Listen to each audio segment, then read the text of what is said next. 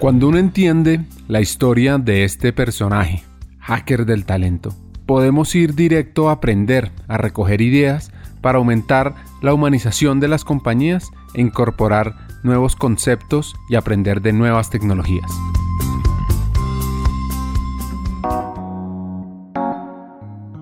En el lado B profundizaremos sobre la importancia de aprender de las experiencias.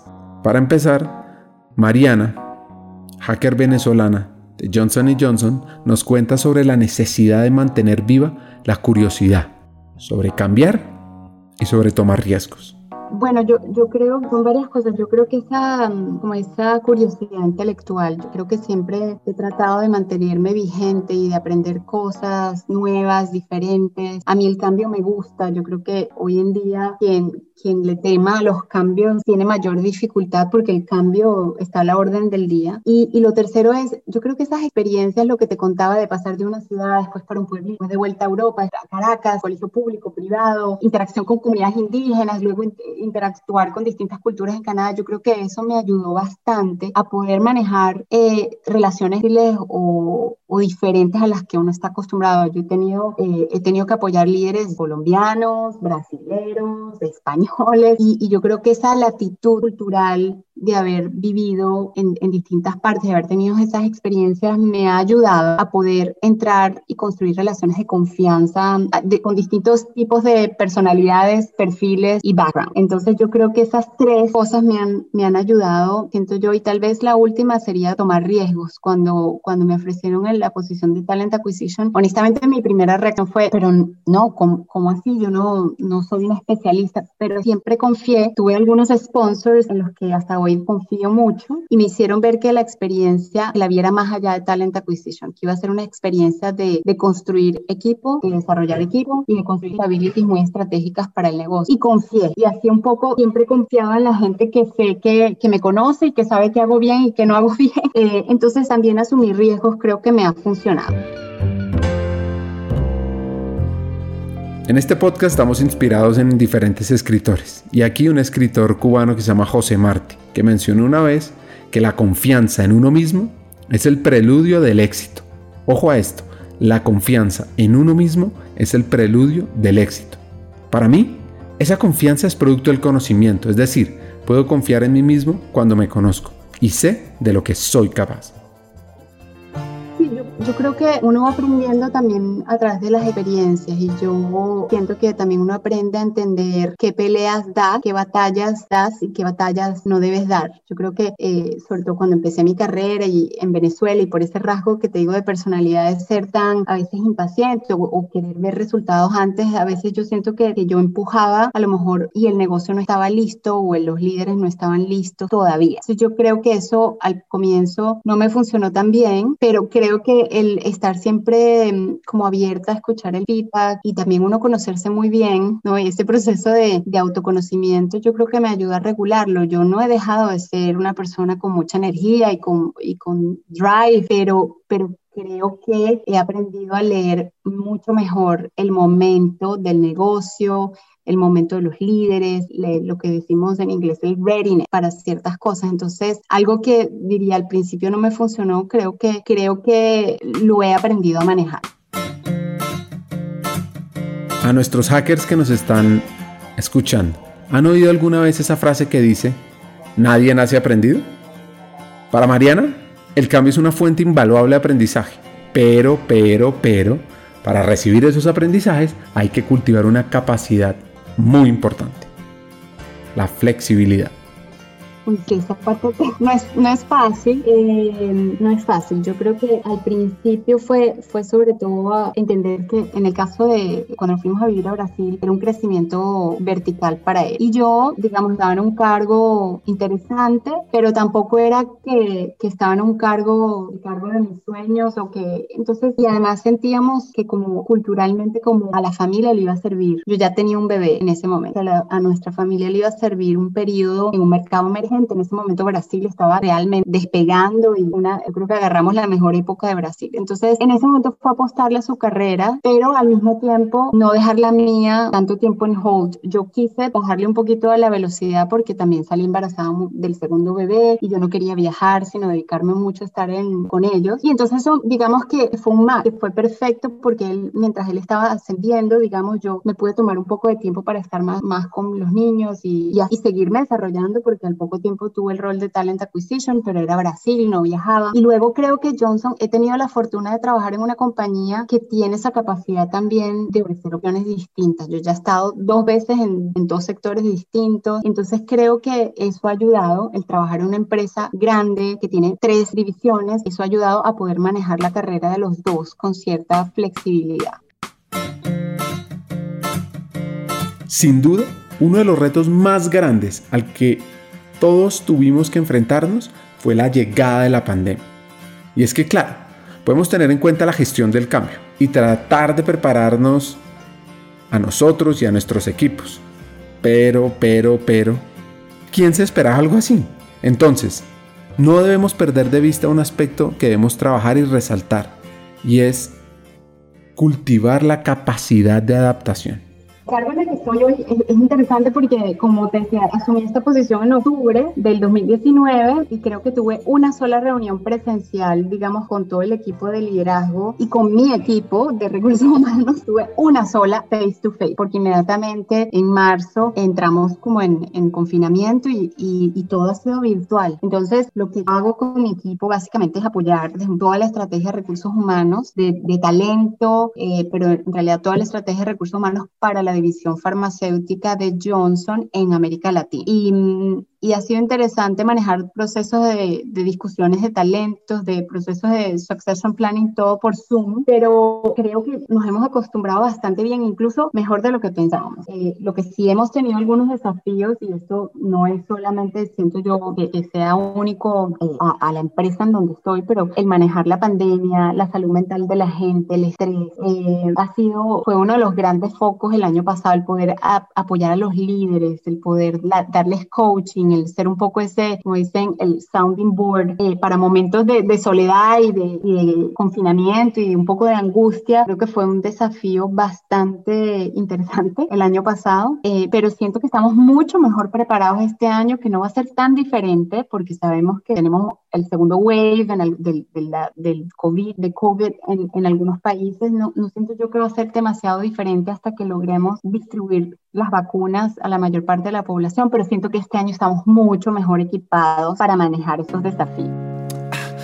Hagamos una pausa. Hackers del Talento busca humanizar las compañías, compartir experiencias y mejorar la realidad laboral en Hispanoamérica.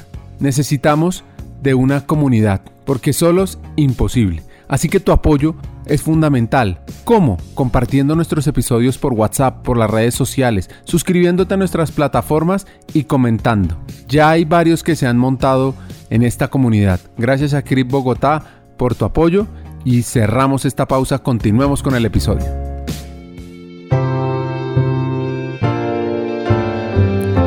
Gestionar el talento como comentaba otra de nuestras hackers en un episodio pasado, tiene que ver con reconocer la importancia del área. Mariana tiene eso casi que tatuado y además agrega que es necesario identificar el potencial de la gente. ¿Qué rol tan importante este?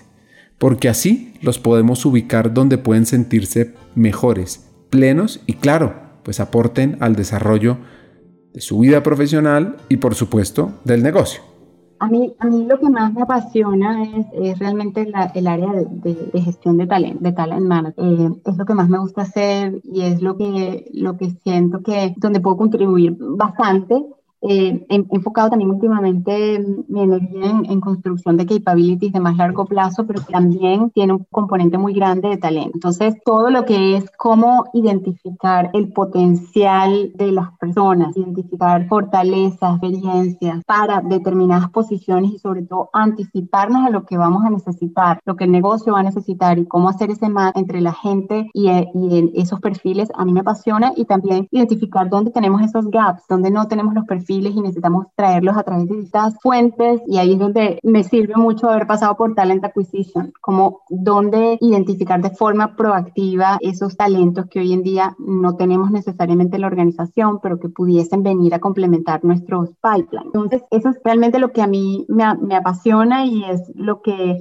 lo que estaba haciendo sobre todo en el cargo de, de HR Partner. Eh, en el cargo de Talent Acquisition mi rol era mucho más esa de Talent Acquisition, de reclutamiento, de selección, de sourcing y, y, en donde estoy ahora como HR Partner ha sido una, una labor mucho más intensa en gestión de talento junto con los líderes.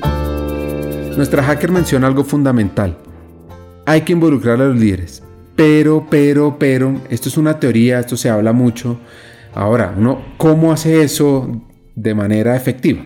Bueno, nosotros siempre empezamos por, por la estrategia del negocio, porque no, no podemos tener una planeación de talento, digamos, aislada sin que, sin que sea consecuencia de la estrategia del negocio. Entonces, si es un negocio que está en transformación o un negocio que está, va, va a tener una acción o un divestiture, tu estrategia de talento puede ser muy diferente a la de un negocio que esté creciendo y que esté, sí, que esté expandiéndose. Entonces, yo siempre comienzo por entender bien el negocio para dónde va, cuál es el momentum, el momentum del negocio para poder derivar de allí, cuáles son las implicaciones en la estrategia de talento, qué necesitamos en términos de perfiles, de experiencias, qué necesitamos incluso de compensación, de crear nuevos, nuevos nuevas destrezas en nuestra gente, pero siempre mi punto de partida es la estrategia del negocio. Hablar con Mariana me hace recordar a Porter, que dice que la esencia de la estrategia es la lección de qué no hacer. Y recuerdo esta frase porque creo que la historia de nuestra hacker y sus experiencias nos invitan a arriesgarnos, a inventar, a tomar decisiones que conduzcan al cambio y al aprendizaje. Eso sí, sin olvidar que a veces vamos a tener resultados que no esperábamos o que no queremos.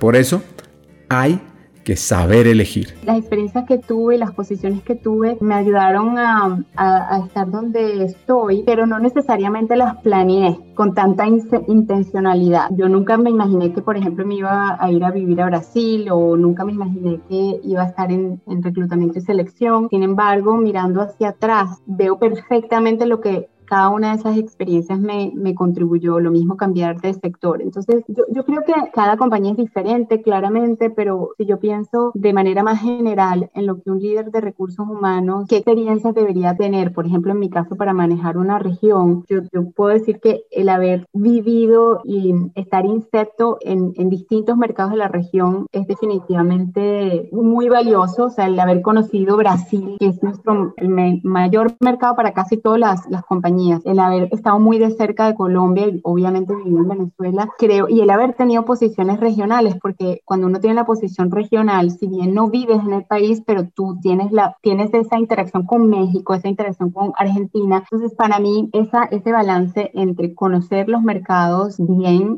las culturas, el tener posiciones tanto locales como regionales. Y adicionalmente el haber tenido un pasaje por un área de especialista dentro de recursos humanos como es Talent Acquisition o Talent Management es totalmente eh, complementaria para llegar a ser, digamos, un líder de recursos humanos mucho más robusto, con muchas más, eh, con una diversidad de experiencias que te ayuda a poder ver ese, ese principio a fin de una estrategia de recursos humanos que empieza desde, desde, sí, como desde sourcing hasta compensación, hasta selección hasta desarrollo. Entonces yo creo que esas experiencias te van redondeando mucho y mientras más diversas, eh, mucho mejor porque ya te preparas. Haber manejado un negocio, por ejemplo, otra que me ayudó mucho, un negocio en transformación y ahora un negocio en crecimiento. O sea, como creo que esa variedad y esa diversidad de experiencias te prepara para manejarte en distintas agendas de recursos humanos.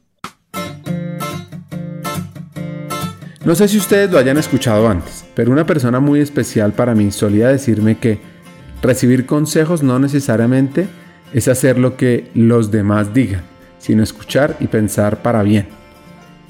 Mariana, consciente de que a muchos nos puede costar salir de nuestra zona de confort, resalta lo valioso que puede ser un buen consejo. Cuando estaba justo en, en, reclutamiento y selección, se abrió la posición, yo era reclutamiento y selección de Brasil y se abrió la posición para el, como la líder de Talent Acquisition, pero de toda América Latina, era una promoción. Y yo me candidaté a esa, a esa posición, que era una, un nivel más arriba que la mía, y recuerdo que la, la vicepresidenta de, de Talent Acquisition en su momento se sentó conmigo y me dijo lo siguiente, me dijo, fácil para mí sería ponerte en esa posición, pero no va a ser bueno para ti. Y yo, yo en ese momento no lo entendí, yo, yo creía que yo estaba muy lista para, para esa promoción, pero mirando, mirando hacia atrás, cuando no quedé en esa posición, me moví a Pharma a ser business partner. Entonces después lo entendí, después entendí que, que ya era suficiente mi tiempo en, en esa área de especialidad de, de talent acquisition y que era momento de moverme a, a ser HR partner, pero fue el mejor consejo que me han dado porque fue difícil de digerir, pero hoy en día te digo, no, no sabes cómo se lo agradezco, el, el haberme lo dicho y el, y el no haberme dado ese puesto porque, porque seguir desarrollándome tal vez más, eh, saliendo de mi área de confort y volviendo un poco al negocio y conociendo otro sector. Entonces, ese es el mejor consejo que me han dado. Eh, yo no sé si es el mejor consejo que yo he dado, pero, pero esta persona me lo ha dicho varias veces y no fue un consejo de un día. Yo te puedo decir que fue un proceso de varias conversaciones y el consejo o, o mi rol yo creo que fue hacerle ver a esta persona que su ciclo en, en la compañía había terminado y que podía ser mucho más feliz, mucho más exitoso y mucho más consistente con su propósito de vida. Si veía esto y si realmente tomaba una decisión, eh, como por ejemplo incluso salir de esa posición. Y fueron conversaciones, como te digo, no fue una, eso no es un tipo de consejo que uno da por teléfono y chao, no, fueron bastantes conversaciones, pero hasta el día de hoy esta persona me lo dice, me dice, si tú no me hubieras hecho ver que mi ciclo en, en esa posición había terminado, yo no estaría haciendo XXX, que me hace mucho más feliz y que está mucho más consistente con mi propósito de vida. Entonces, sí, yo creo que ese, ese ha sido por lo menos una de las conversaciones más significativas que he tenido como recursos humanos y donde yo siento que tuvo un, un final bueno para la compañía, pero sobre todo para, para esa persona. La visión de Mariana sobre su área y sus experiencias nos deja unos hacks valiosos. Aquí no voy a cerrar el episodio, pero me voy a adelantar con tres. El primero, el cambio es una fuente de aprendizaje. Por eso hay que estar dispuestos y abiertos a él. Segundo, retarnos, adaptarnos y construir estrategias que lleven el talento a otro nivel es un trabajo de todos. Y por último, buscar espacios para identificar las cualidades que podemos potenciar y además cultivar las que no tenemos muy desarrolladas es algo que debemos trabajar día a día.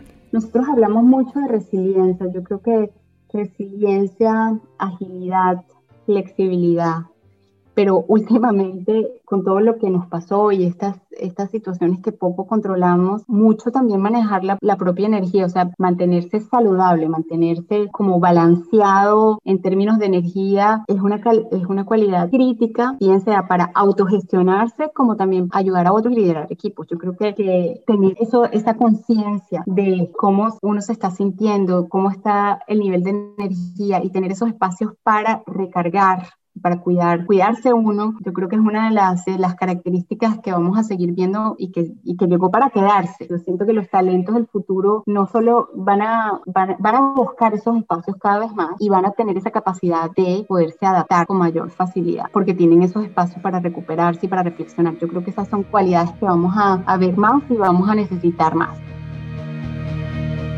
Ahora sí, para cerrar este episodio, qué mejor que una reflexión valiosa de Mariana Ramírez, líder global en temas de talento en una gran compañía como Johnson Johnson. Este es un mensaje para todos aquellos que nos encanta el tema del talento. Gracias por escucharnos y hasta un siguiente episodio